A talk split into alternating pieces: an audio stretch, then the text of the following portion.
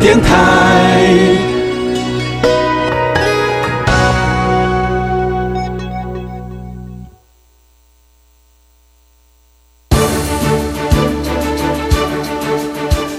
教育电台全国网收听频率：台北、桃园及高屏地区一零一点七，基隆一零零点一，宜兰、彰化、台中、云林一零三点五，新竹、苗栗一零三点九，南投九八点一，嘉义、台南一零七点七，恒春九九点三，花莲一零三点七，玉里一零零点三，台东一零二点九，澎湖九九点一，金门八八点九，马祖九一点五。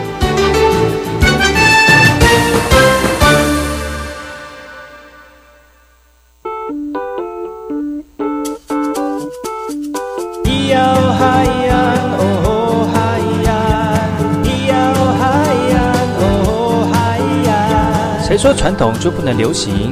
唱古调也可以很嘻哈。我们来听听部落的声音，接收最新的部落脉动、原住民的讯息、新闻以及最新的流行脉动，只有在把右的后山部落克。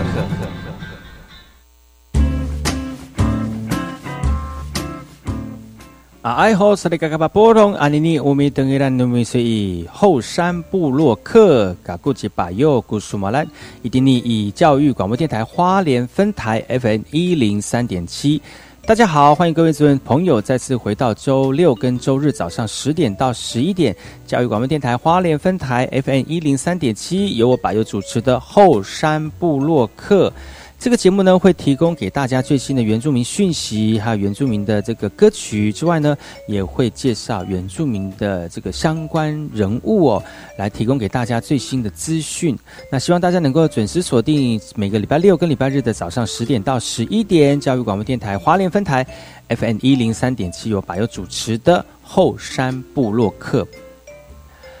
而在今天后山布洛克要接续昨天的这个人物专访哦，再次邀请到我们的布农诗人萨利浪来跟大家分享嘉兴石板屋这个计划的构成。而我们也特别邀请部落的青年罗尔萨固来访问我们这个布农诗人，通过他们精辟的这个过过程当中呢，除了用我们属于原住民的聊天方式，来慢慢的了解这个嘉兴石板屋的故事，所以不要错过今天的节目。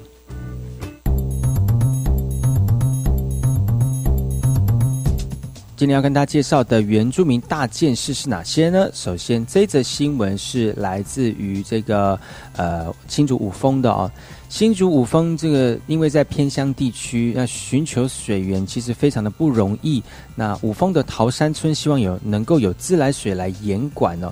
原乡地区用水真的是非常的不简单，像是接山泉水或者抽地下水的方式，才能供应族人的民生需求。不过，五峰乡入日前呢，有这个族人就提出陈情了，认为常年使用简易自来水，不是攀爬悬崖峭壁来寻找水源，就是经常面临断水或者是水质不佳的问题。也希望相关单位能够重视族人用水的正义，来装设自来水的严管。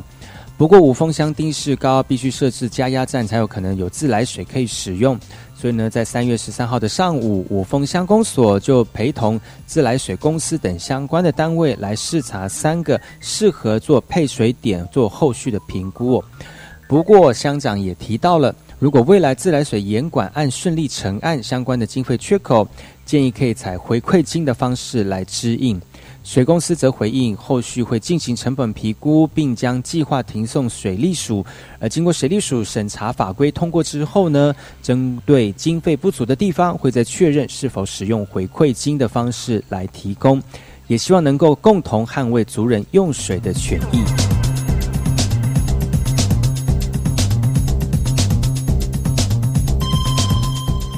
接下来这则新闻来自于南投的。其实南投有一个年轻人，二十二岁他就通过了这个赛德克族语的高级认证哦。而这个获得高级认证的这个学生叫做江凯文。江凯文一到空档时间就不断的钻研学习族语。他说呢，学习族语的重要关键在于主动跟家庭还有社区用族语沟通。那由于考取高级认证相当不易，江凯文的努力获得大家的肯定。暨大原专班首次有原住民学学生通过足语高级的认证，消息传开来之后呢，校方非常的开心啊。对于成立的原住民族语语言学习中心来说，是一大鼓舞。江凯文现在是大四的学生，由于不断积极的进取，考取了静宜大学原住民文化硕士学程。未来他也会将目标定为原住民族电视台族语主播，要把赛德克德鲁古语系发挥发扬光大。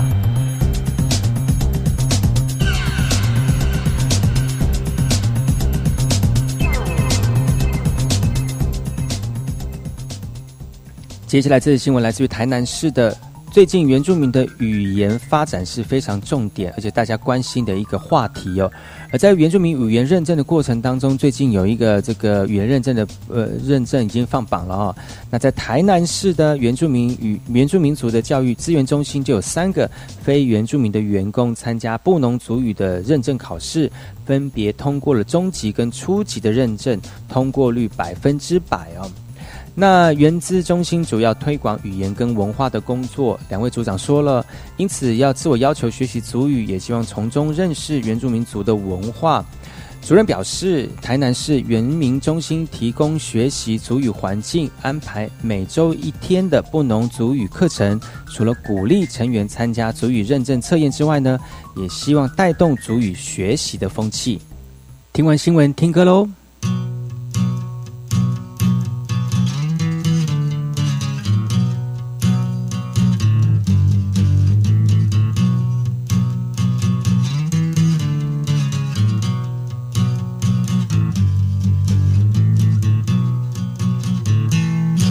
呀吼哈嘿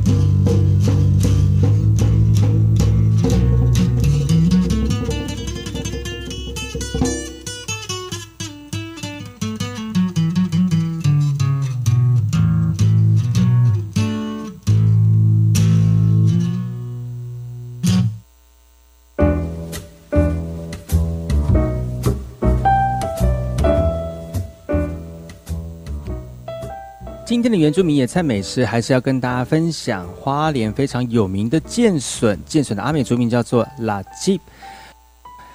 在花莲的光复呢，三大原住民名产就是红糯米、黄藤心跟剑竹笋。在这个农闲的时间呢，也是这个清明的前后，是箭竹笋这个生长的季节。那生长速度非常的快，如果我们农家没有很快，或者是我们采收的人没有很快的采收，它可能很快就变成竹子了。所以这个时候呢，大家采收的时间也非常非常的积极跟这个呃踊跃哦。而在呃建筑伞上面有什么样这个营养的部分，还有健康的方面呢？其实近年的流行病学统计结果出现哦，如果你在吃饭或者是饮食当中的食材当中比较多纤维质的地区啊，呃，像是非洲地区或者是开发家的国国家哦，这些地区他们吃吃的食物的高纤维值都比较高哦。比罹患像是现在的大肠癌、盲肠炎、胆结石、便痔疮、便秘、高血压等等的病例哦，会远低于就是吃那些低纤维质的西方已开发国家哈。所以呢，现在有推论出哈，如果纤维质在人体消化当中有多重的生理的辅助功能，可以对生长代谢有相对的影响。而认为某些的膳食纤维呢，可以降低某些疾病的发生，然后在人体保健上面扮演了很重要的角色。所以，很在几年前呢，就有美国跟日本的营养营养学家为了研究箭竹笋跟竹笋的营养价值，曾经化验过了竹笋哦，发现到竹笋里面呢含有丰富的营养。而且是低热量的食物，可以作为减肥的食品。那笋肉呢，又富含纤维，所以历年来相传吃之后呢，可以去除肠壁的这个油渍啊，跟那个油腻，来这个清除肠胃中的机构啊，然后让大便非常的顺畅。那近年来盛行减肥，所以欧美很多国家中年以上的胖子啊，都选择吃竹笋，那使得呢，我们的笋罐头跟笋干外销的数量也变多了。而在富裕的社会当中呢为了减肥跟身体健康竹笋的身价已经大涨百倍了。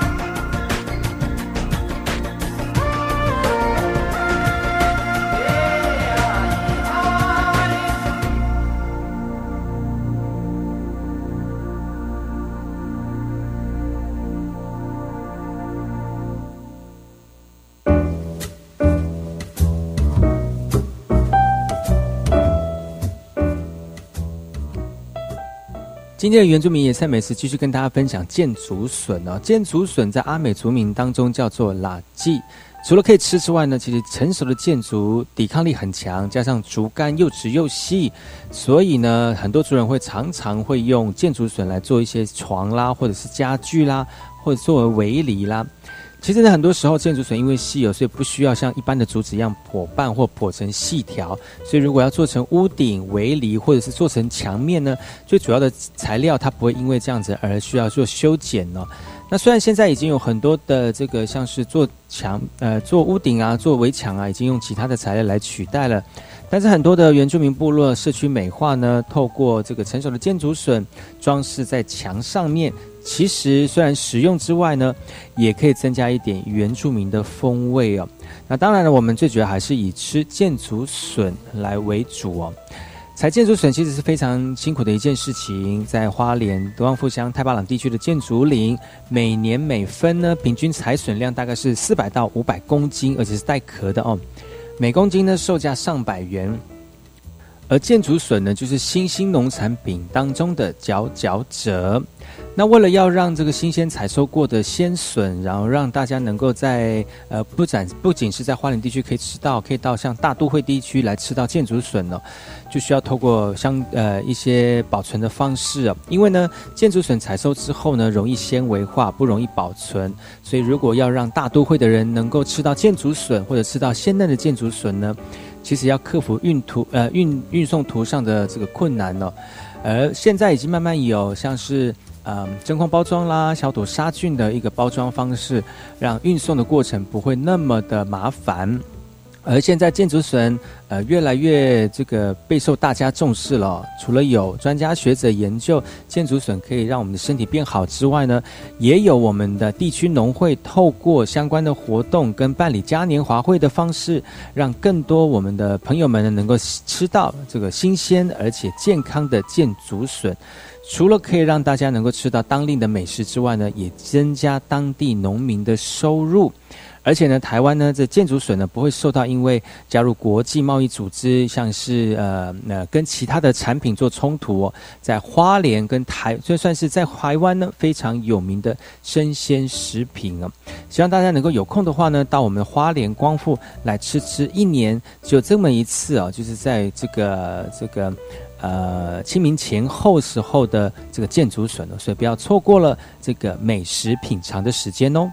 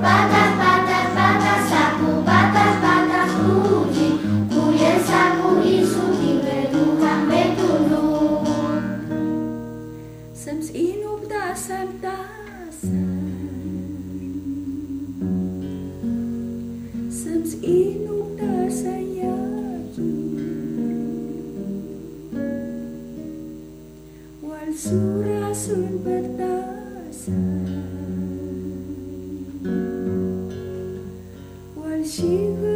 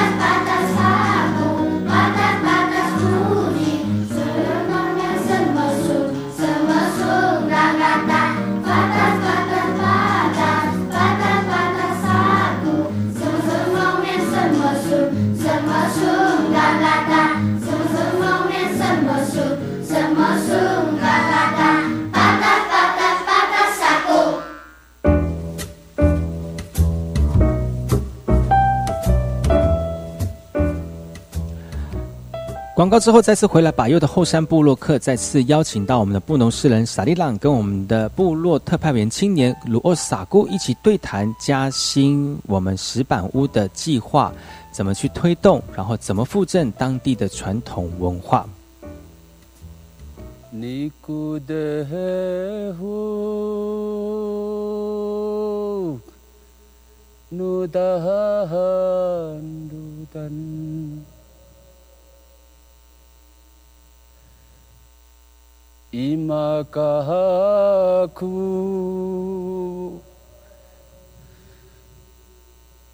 膨らいく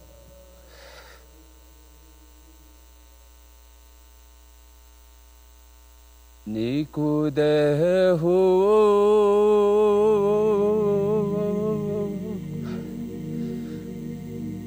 ぬだ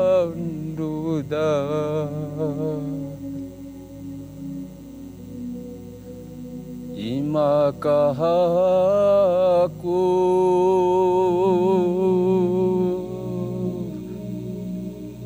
ぷらいく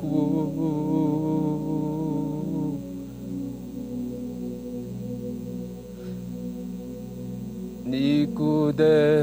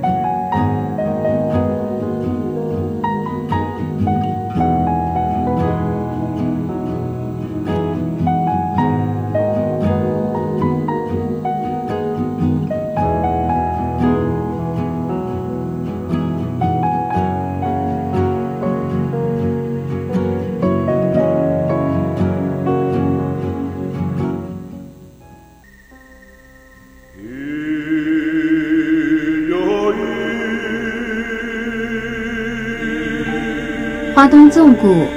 穿越壮阔的中央山脉与海岸山脉之间，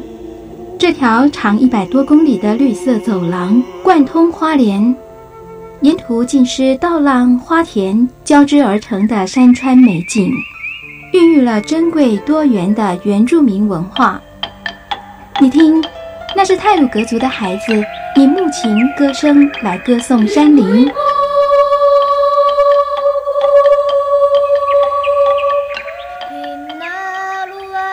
是阿美族的孩子活泼热情的歌舞表演。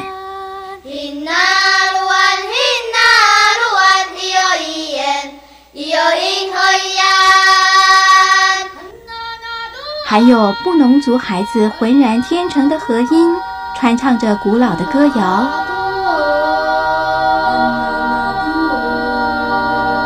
他们是花东纵谷的天籁。教育广播电台花莲分台，记录花莲最动人的声音。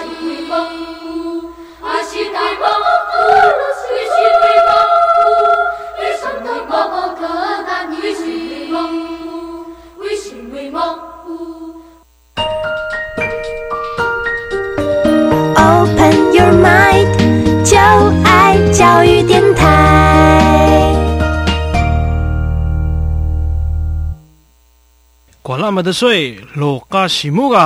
大家好，我们是 OK 合唱团。您现在收听的是教育电台。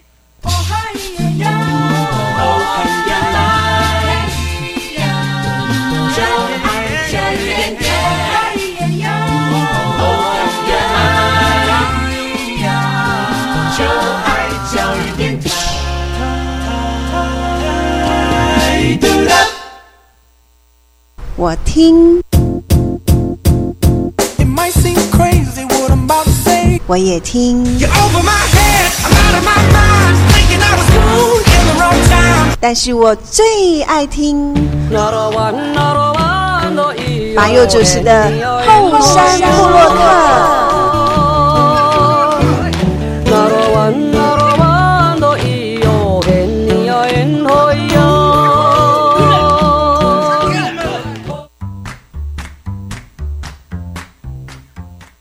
迎再次回到后山部落客，我是罗萨库，来自花莲七角川部落的青年。啊，我们这次有再次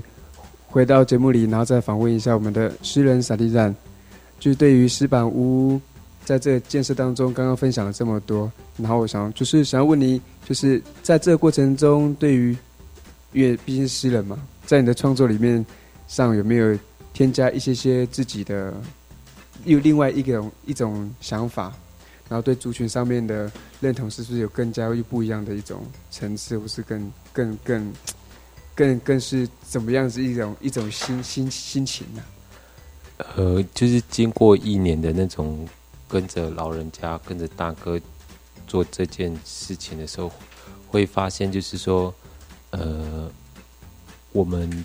年轻人在做传承的时候，常常会面临到就是很多呃断层啊，或是你不知道的一些事情，然后呃在建造的过程之中，有时候就会慢慢去透过实地的经验，然后就慢慢的去学习到一些山上才会经历过的一些事情，就像在山上里面，哦、在盖房子的时候，大哥就会一直提醒说，诶，我们在盖这个房子的时候要有什么崇敬的心，就不能犯一些禁忌，这样就像有时候我们会看到那个癞蛤蟆就挖一挖，就癞蛤蟆就出现了这样子，然后大哥就会说啊，这是那个家的主人显现，然后不能把它杀杀掉，因为这可能是老祖先这样。也就是说，在那个盖房子的空间里面，不不单单是癞蛤蟆，只要是一个活的东西，你不能当场杀，你就要把驱离离开那个空间。然后这个这个东西是你在山下现在的生活好像碰不到，你就是要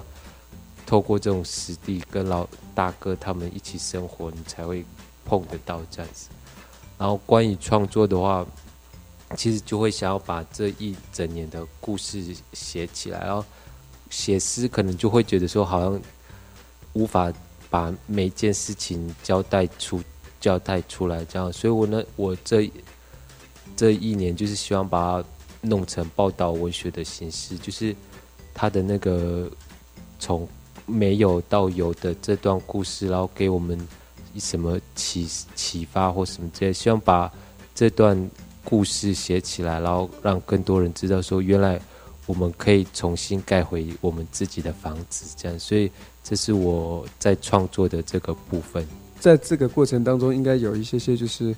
呃，有会就是一些会支持的朋友，跟比较属于就是不支持的，因为在这过程中一定都有挫折。那这样这样这这个当中是怎么，就是彼此鼓励，然后再继续做这样子的工程，继续继续继续完成这样子一件就是计划案这样子。其实这一份工作，呃，因为是属于公部门的呃案子嘛，然后他去找我们部落或是左西乡的乡民去一起完成这件事情，然后所以其实这份工作不单不单单只有我们布农族人去呃完成，而是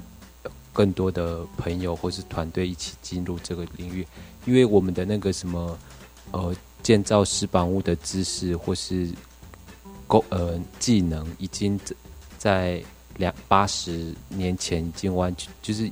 慢慢的没落。因为八十年前日本人把我们迁离我们现在要盖的石板屋嘉兴那个地方，所以几乎就是你要盖石板屋的那个技能已经完全消失。所以我们就会透过考古的团队，然后去透过考古，然后去。去找出以前的那个房子的样子，因为房子倒塌之后，其实木头就会完全溃烂这样子。那要怎么找出说房子它有有几根柱子或什么之类？这就是靠考古去那个挖，就是把那个泥土清开。因为以前的柱子往下挖之后，它的那个柱柱子的血血，它会埋在那个泥土里面，它跟平常的泥土就是不一样，所以他们做过，他们就是用科学的方式，然后找出柱子的位置，然后透过那个学术单位去访问老人家，然后以前的房子是怎么样，所以呃，慢慢的就把传统的那个建筑方式去慢慢建立起来，然后我单靠布农族人，其实是一件蛮辛苦的事情。我们其实也可以有能力去做这些事情，可是我们已经失去了、失落了八十年这样子，所以这种东西其实是要靠呃团队合作去弄出来的，这样就是要找各方面的所有的领域的一些一些专家来来研究这一个石板屋。对，那在过去的石板屋跟就是调查之后，过去的石板屋跟现在建筑有没有不一样的地方？就是比如说，哎，什么样子的工法是觉得哎。哎，真的真的还蛮厉害的，或是觉得哎，什么什么，所以还蛮新鲜的，有发现到什么样子的一个东西吗？就是在建造的过程中，就会，其实我是一个白纸，就是对建筑是完全不了。可是从那些呃，就是考古啊，或是设计师盖房子的设计师之后，才慢慢知道说，我们布农族有我们自己布农族盖房子的智慧，就是像。那个石板屋以前老人家是可以切成一公分这样子，然后就石板片可以一公分。对，石板就是屋顶的石板这样子。然后我们的那个现在的技术没有那么好，所以我们的大哥他们就只能切到三到四公分这样子，这个就会有落差，就会有四倍，屋顶就会重四倍，所以这样子的影响之下，我们的柱子就要粗一点或什么。那个才能够支撑屋顶，所以像我们一直想要追求那个传统的石板屋，可是也是因为那个技术的问题，我们还是会做一些小小的改变。然后最重要的是那个知识的那个传递是没有改变，就是我们怎么去切那个石板，只是我们切的技术没有那么好而已。所以在做这间房子的时候，我们其实就是努力找到我们。的那个那个建筑知识这样子。去找到这边中间的平衡点就对了。对对，谢谢再次再次谢谢小院长这边跟我们分享，就是石板屋的建建建造这样子。然后我们休息一下，待会再继续我们的下一段哦。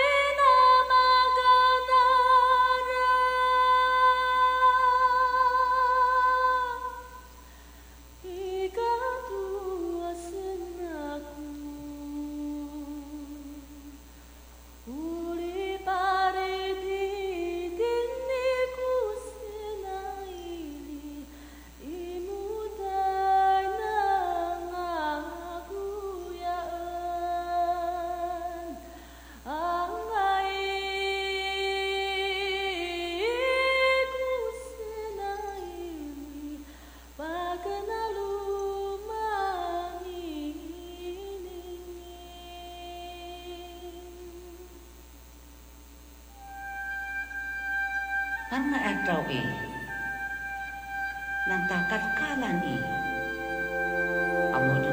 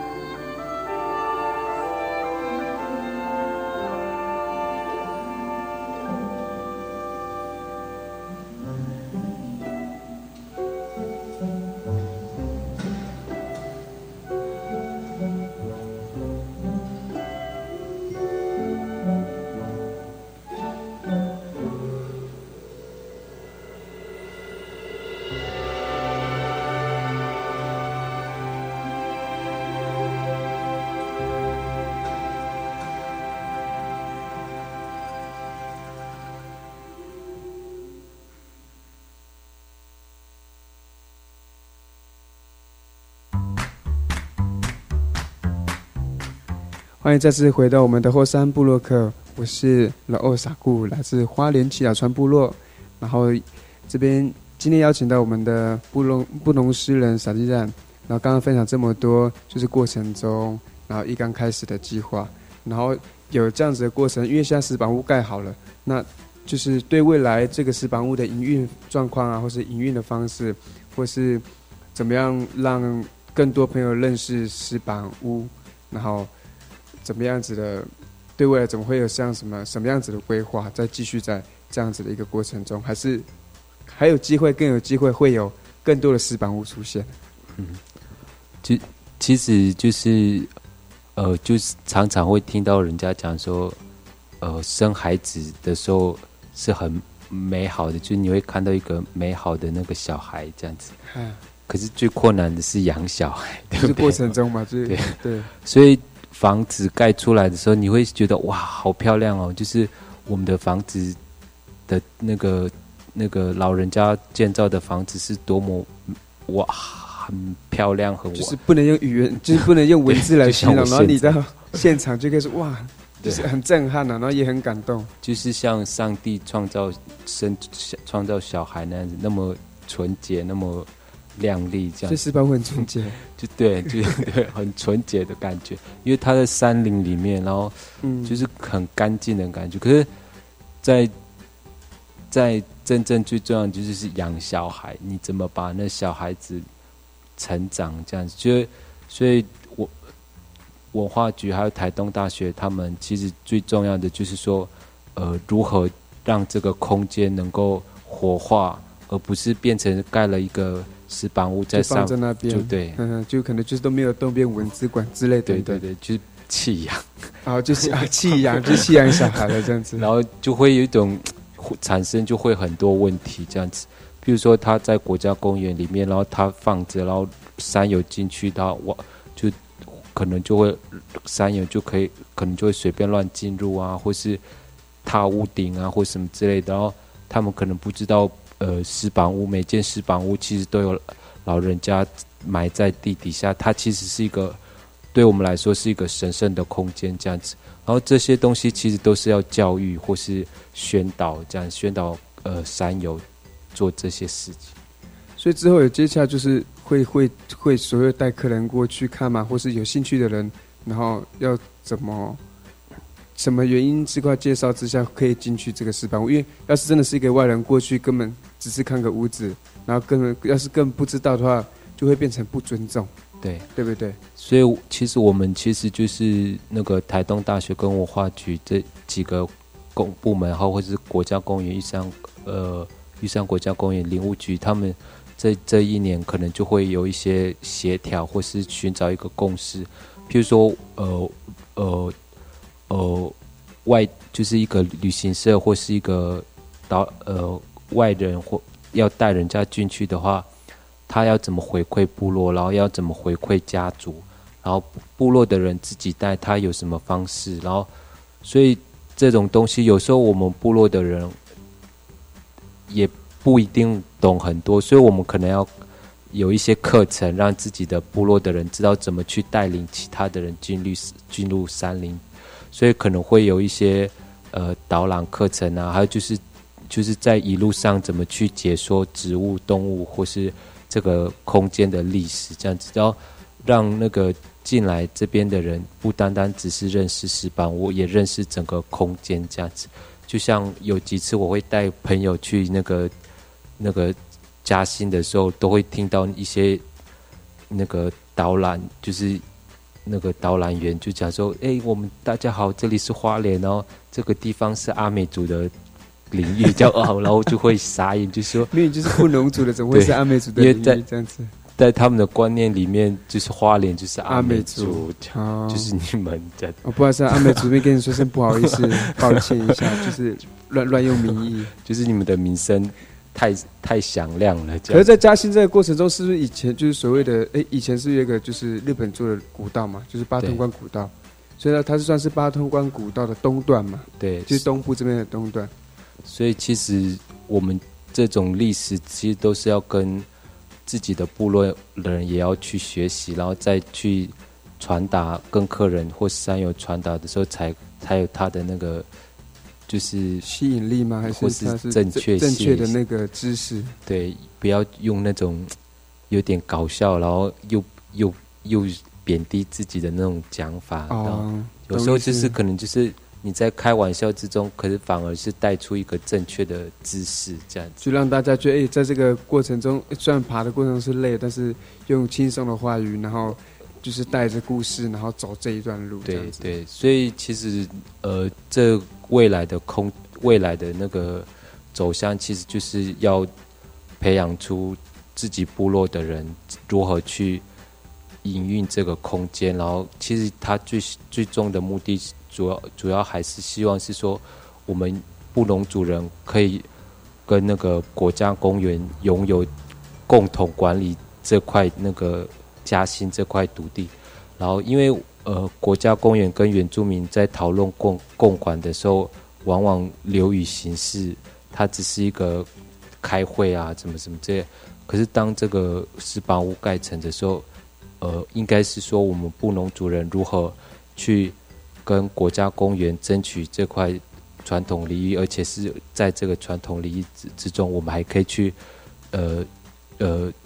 那个有经济的来源，然后又可以传递我们自己的布农族的文化，然后空间历史这样子。所以在未来可能就是以朝这个方向去做。这样子的经营，这样子的照顾这四房屋，对，这样会不会因为这样盖完一栋之后，会不会其他家族人说，那我家族的也要盖呀？什么时候有这样的问题吗？呃，其实家族的那个呃意愿或是怎么样，还是要看自己的那个呃家族的共识这样子，然后愿不愿意这样？对，愿不愿意这件事，而且其实有很多禁忌在盖房子都有很多，然后有的家族愿意去。碰，然后有的家族可能就觉得说，呃，而且有的家族可能要找到自己的那个那个传统的石板的空间已经很难了，这样子。然后其实，呃，不一定要盖很多，而是在盖一栋、两栋、三栋的时候，这几栋房子如何共享，是整个卓西乡或者是整个布农族他共同呃。的从中得到一些好利益或是好处这样子，所以一两个一两栋房子跟很多栋房子，最最终的就是如何去经营管理。你盖很多栋，然后都是文字管，它其实就没有意义。如果能够在一两栋之内好好的去经营处理，其实是。才是真正很重要的一件事情。就是那个值才是重点，就是数量不是重点。然后在那个过程中，怎么去告诉大家，哎，文化这一块层面上面的认知，跟一些正确的知识，然后跟一些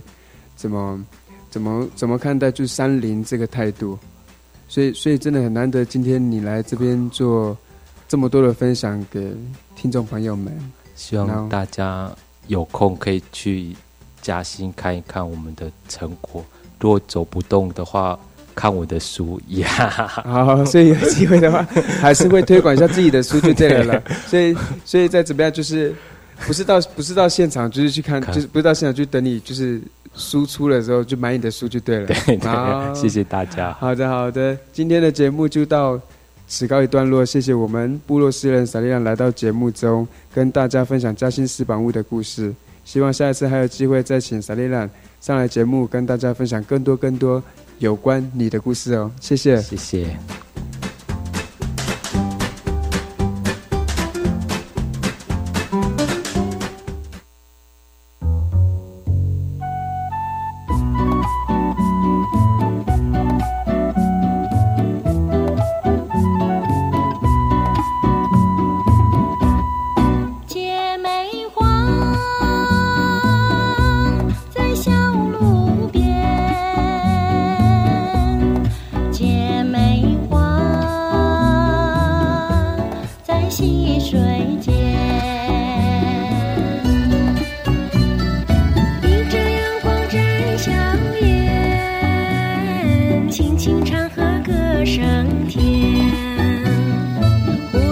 想姐妹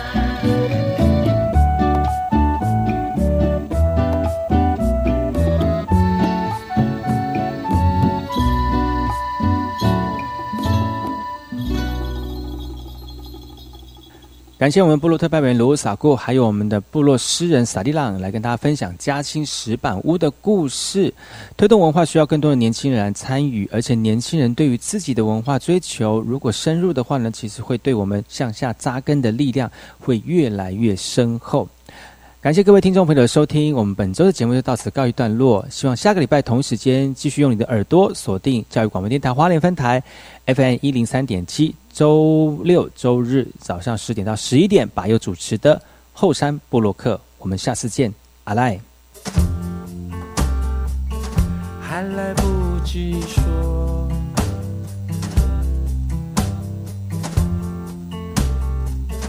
我就这样离开。只是迫于现实的无奈，我想回来。或许还来得及说出口，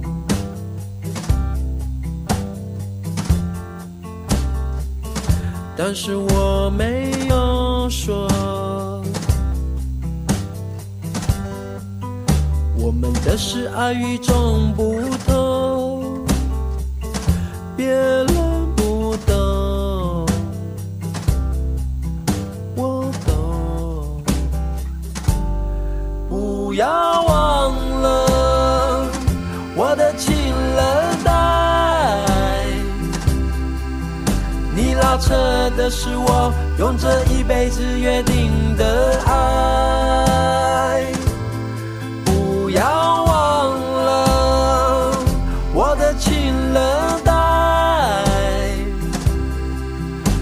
说下的是你月光下最开心的期待。